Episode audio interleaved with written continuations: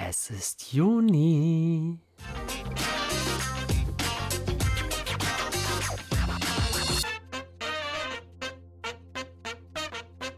Moin und herzlich willkommen zur Immenkist, der sumsige Podcast von der Oster. Heute Folge 24, Imkern im Juni. Moin, ich bin Johannes und ich bin Imker und heute leider eine Woche zu spät dran, denn jetzt kommt endlich die Folge, was ich in meiner Imkerei im Juni mache. Ja, ähm, in den Imkerbüchern steht immer so, April, Mai sei die stressigste Zeit in der Imkerei. Also ich muss ja gestehen, bei mir ist das der Juni, Juli, August so. Das sind bei mir echt krass anstrengende Monate.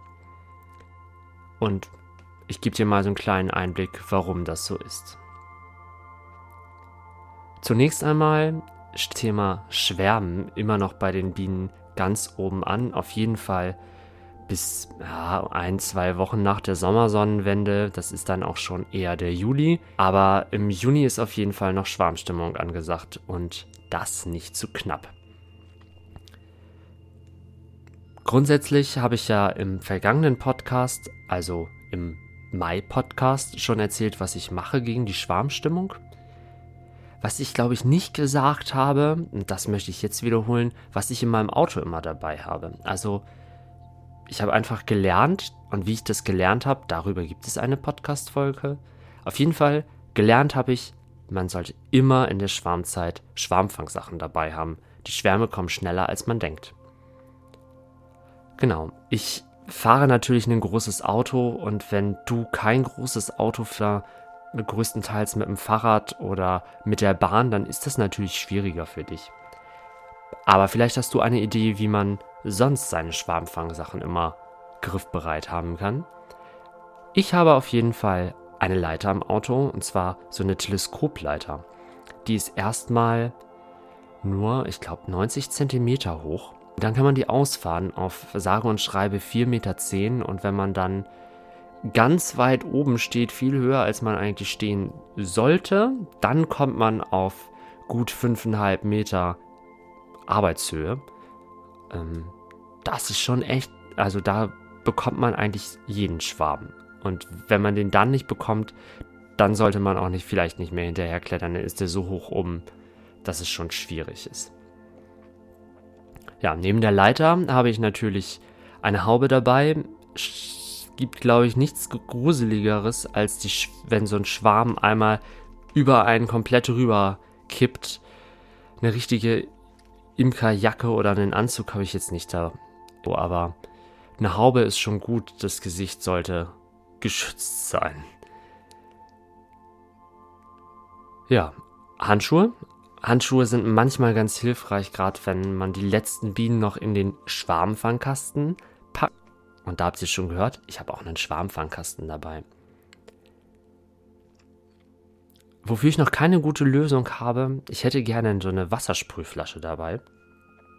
Und eben bei der Vorbereitung ist mir eine Idee gekommen. Also normalerweise möchte ich so eine Sprühwasserflasche nicht dabei haben, weil das Wasser ja relativ schnell anfängt zu gammeln und ich vergesse da regelmäßig auszutauschen.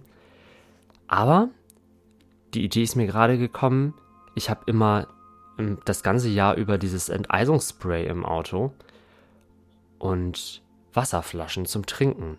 Und ich meine, dass der Schraubverschluss von der Sprühflasche auch in die Wasserflasche passen oder auf den PET-Flaschen passen müsste. Das muss ich unbedingt mal ausprobieren. Dann hätte ich nämlich beide Teile auf jeden Fall dabei, die ich brauche. Und wenn ich einen Schwarm habe, dann kann ich eben das Enteisungsspray abschrauben und in die Wasserflasche rein und lossprühen. Natürlich muss ich kurz noch den Schlauch leer sprühen. Ja, aber die Idee ist eigentlich gar nicht so schlecht. Was hältst du davon? Schreib das doch mal gerne in die Kommentare. Ja, die Völker wollen sich vermehren.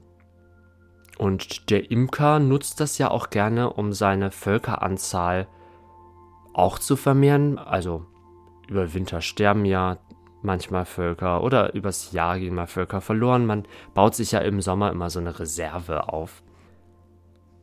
Und da gibt es verschiedene Möglichkeiten. Entweder A, man lässt die Bienen schwärmen und fängt die Schwärme nachher wieder ein. B, man bildet Ableger. Ich mache das immer so mit ein oder zwei Brutwaben. Mit offener Brut nehme dann ein oder zwei raus, packe eine Mittelwand, eine unausgebaute Mittelwand dazu und eine Futterwabe, die ich noch übrig habe aus dem Winter. Das kommt in den Kasten und dann wird dieser Kasten mindestens drei Kilometer weitergefahren. Damit habe ich eigentlich gute Erfahrung. Das Volk bringt dann in dem Jahr definitiv keinen Honig mehr. Das braucht dann des Sommers, um sich aufzubauen. Aber damit fahre ich ganz gut. Ich habe das auch schon mal mit größeren Völkern gemacht. Dann, also größere Ableger gebildet, mehr Waben, also acht, neun Waben, Brutwaben genommen, also so ein Sammelbrutableger gebildet. Das bringt dann richtig starke Völker. Ja, im Ende Juli hier ein richtig starkes Volk zu haben, was dann vielleicht noch ein bisschen Honig bringt, ich weiß nicht. Da kann ich lieber die, die Masse an Bienen anders irgendwie verwenden. Also, ja, keine Ahnung. Ich bleibe bei meiner Methode. Brut, äh, Sammelbrutableger, die verwende ich dann eher für die Königinzucht. Ich weiß, ich wurde schon gefragt. Nein, ich verkaufe keine Königin. Müsst ihr noch ein bisschen warten, bis ich mich da sicher genug fühle, gerade was das Umlaufen angeht, da. Ah, ja, hm, meine Feinmotorik müssen wir jetzt nicht weiter ausführen. Genau, also dann, wenn ich Königinzucht mache, dann bilde ich einen Brutwabenableger, einen Sammelbrutwabenableger, breche nach neun Tagen alle Weiselzellen aus, warte dann noch einmal zwei Tage und gucke, ob noch irgendwie eine Zelle nachgemacht wurde.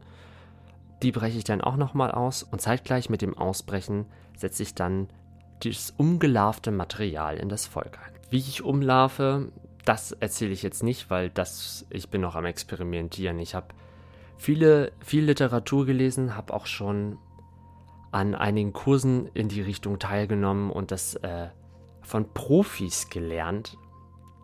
Aber ich bekomme das irgendwie nicht gebacken. Also das Umlarven ist nicht meins.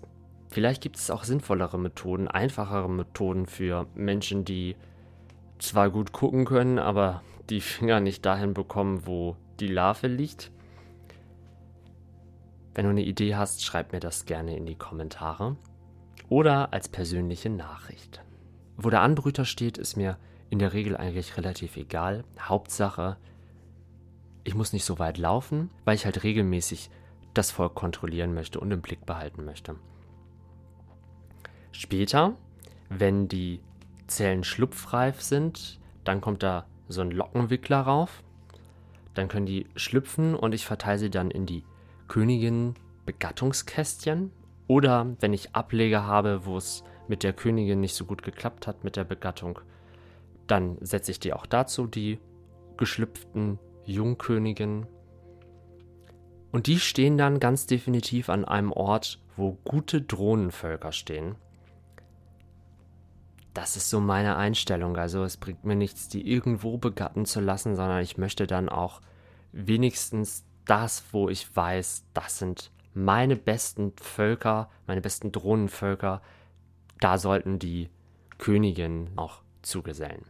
Ein weiterer wichtiger Punkt, mit dem habe ich, glaube ich, den letzten Podcast aufgehört, das ist die Honigernte.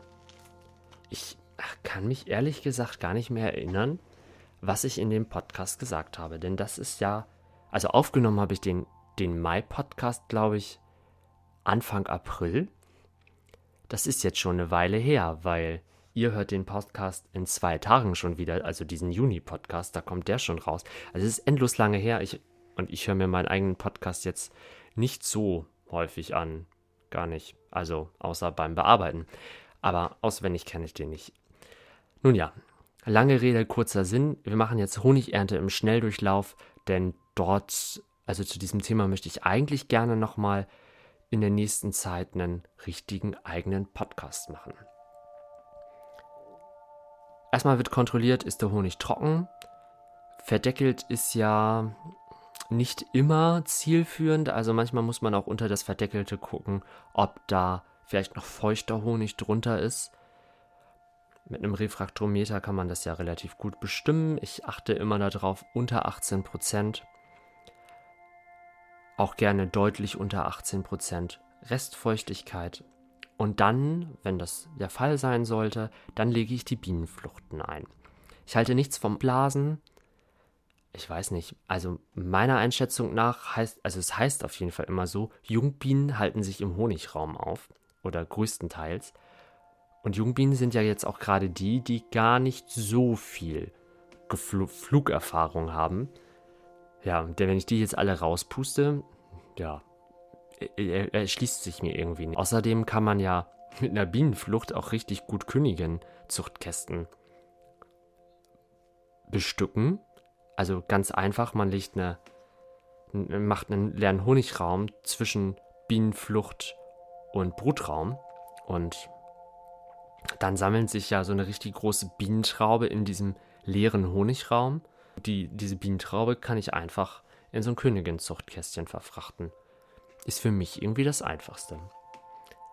Nun ja, darf aber jeder ja so machen, wie er oder sie es möchte. Der Honig wird dann früh morgens von den Völkern runtergeholt. Die Honigräume sollten auf jeden Fall leer sein kommt das in einen gut vorbereiteten, sauberen Raum. Dort werden dann, dort wird dann in Akkord entdeckelt, bis die Schleuder voll ist. In meine Schleuder gehen, uh, ähm, 24 Waben, glaube ich, rein. Das dauert ein bisschen, bis man so viel entdeckelt hat. Also ich schaffe es nicht, so viel zu entdeckeln in der Zeit, wo die Schleuder die Riemchen leer schleudert. Auf jeden Fall wird dann nach dem Entdeckeln geschleudert. Der Honig fließt raus. Bei mir durch ein Sieb. Ich filter den Honig nicht. Der wird bei mir durch ein Grobsieb und ein Feinsieb durchfließen. Manchmal direkt aus der Schleuder raus, manchmal auch ähm, von einem Eimer, der unter der Schleuder stand, und dann in den nächsten Eimer rein. Genau, dann ist der Honig auf jeden Fall schon mal gesiebt während der übrige, die übrigen Reste, die noch im Honig sind, Schau, also Luftbläschen und ab sich bildender Schaum, aber auch nochmal so ein Bienenbein oder ein kleines Wachsstück, das steigt dann alles oben auf. Während das passiert, bringe ich die Honigräume zurück zu den Völkern, denn der Resthonig, der noch in den, in den Zellen ist, der muss ausgeschleckt werden. Und das schaffen die Bienen und meistens reparieren sie die Waben, die irgendwie ein bisschen kaputt gegangen sind, sei es, dass man Wabenbruch hat oder mit der Gabel, mit der Entdeckelungsgabel ein bisschen tief reingestochen hat. Das machen, reparieren die auf jeden Fall alles. Dann kann ich den Honig abschöpfen, also alles das, was oben aufgeschwemmt ist. Meistens muss man das zwei, drei Mal hintereinander machen. Und dann geht es auch schon daran, den Honig zu rühren. Gerade Rapshonig oder Obstblütenhonig, der muss relativ schnell gerührt werden. Der Sommerhonig ist da etwas geduldiger. Also jedenfalls hier bei uns, wenn man den cremig haben möchte, sollte man noch etwas Raps reintun. Also ein, zwei Gläser Rapshonig drunter, damit der schneller anfängt zu kristallisieren. Und ich fülle meistens den Honig dann direkt auch in Gläser ab. Mein Honig ist meistens nämlich schon weg, also verkauft, bevor ich den ernte. Da brauche ich nichts noch in Eimern lagern. Das fülle ich ab und geht er direkt an den Kunden. Meistens ist es ja so, Anfang Juni, wenn man dann bei uns jedenfalls aus der Obstblüte oder aus dem Raps kommt, oder da, dort noch steht, Honig erntet, dann geht es irgendwo anders hin weiter, das Wandern. Das Wandern muss gut vorbereitet werden, das erzähle ich seit der ersten Folge immer wieder. Schaut euch die Stände das ganze Jahr über an. Da passiert viel, gerade im Frühling. Man muss immer wieder mal hinschauen, um zu wissen, wann ist es da eigentlich so weit, dass es Honig, wann kann ich meine Bienen hinstellen. Und eventuell braucht man Übergangsstandorte. Also so habe ich das dieses Jahr zum Beispiel. Die Obstblüte ist durch, aufgrund des Regens kurz und ohne jeglichen Honigerfolg. Und die Blühflächen, in die ich jetzt wandern wollen würde, die sind noch nicht fertig. Also stehen die, oder also was heißt noch nicht fertig? Also die blühen noch nicht. Also muss ich meine Bienenvölker irgendwo parken, wo jedenfalls ein bisschen Nektar und Pollen im Angebot ist, sodass die Bienen nicht verhungern, ich die Bienen nicht füttern muss. Das hatten wir dieses Jahr jetzt ausreichend, das möchte ich nicht noch weiter durchziehen. Und vor allem Pollen ist wichtig, damit ich dann, wenn endlich wieder Tracht ist, auch gute, starke Völker habe.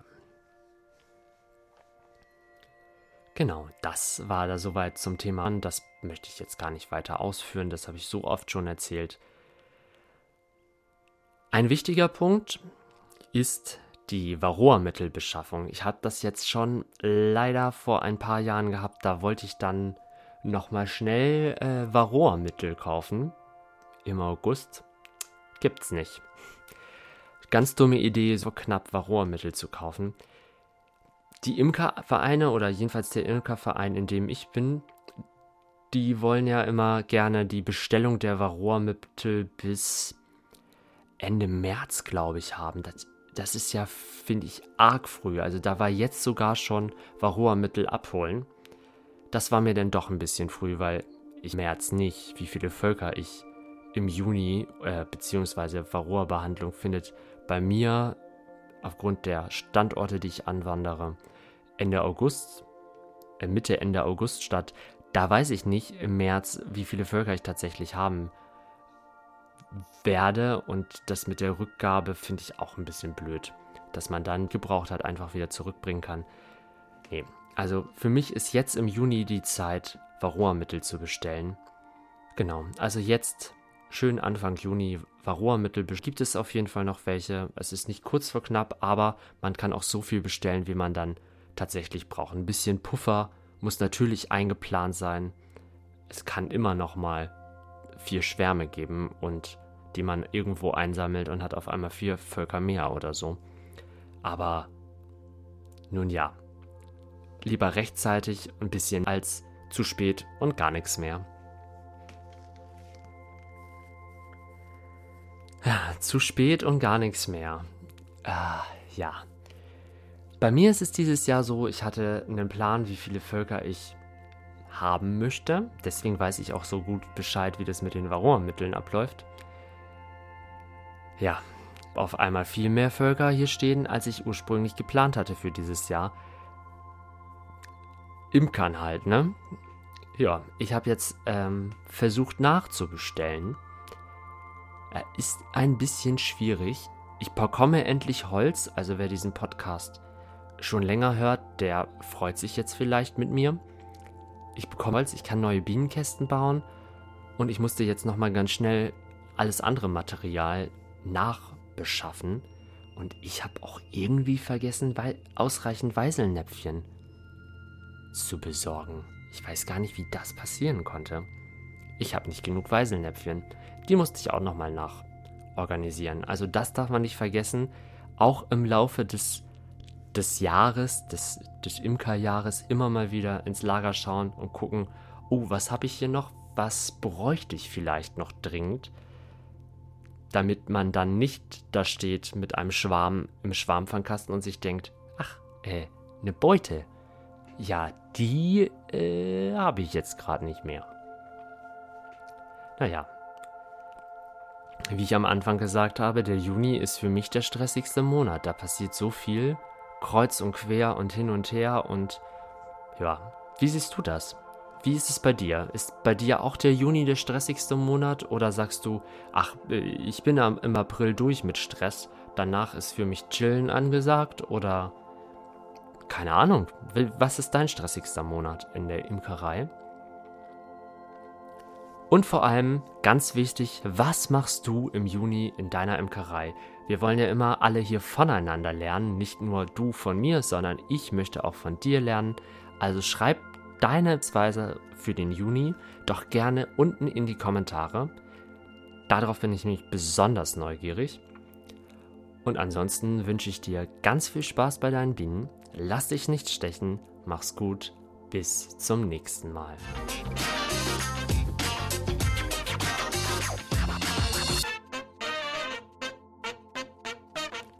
Das war die Immenkist, der sumsige Podcast von der Oster.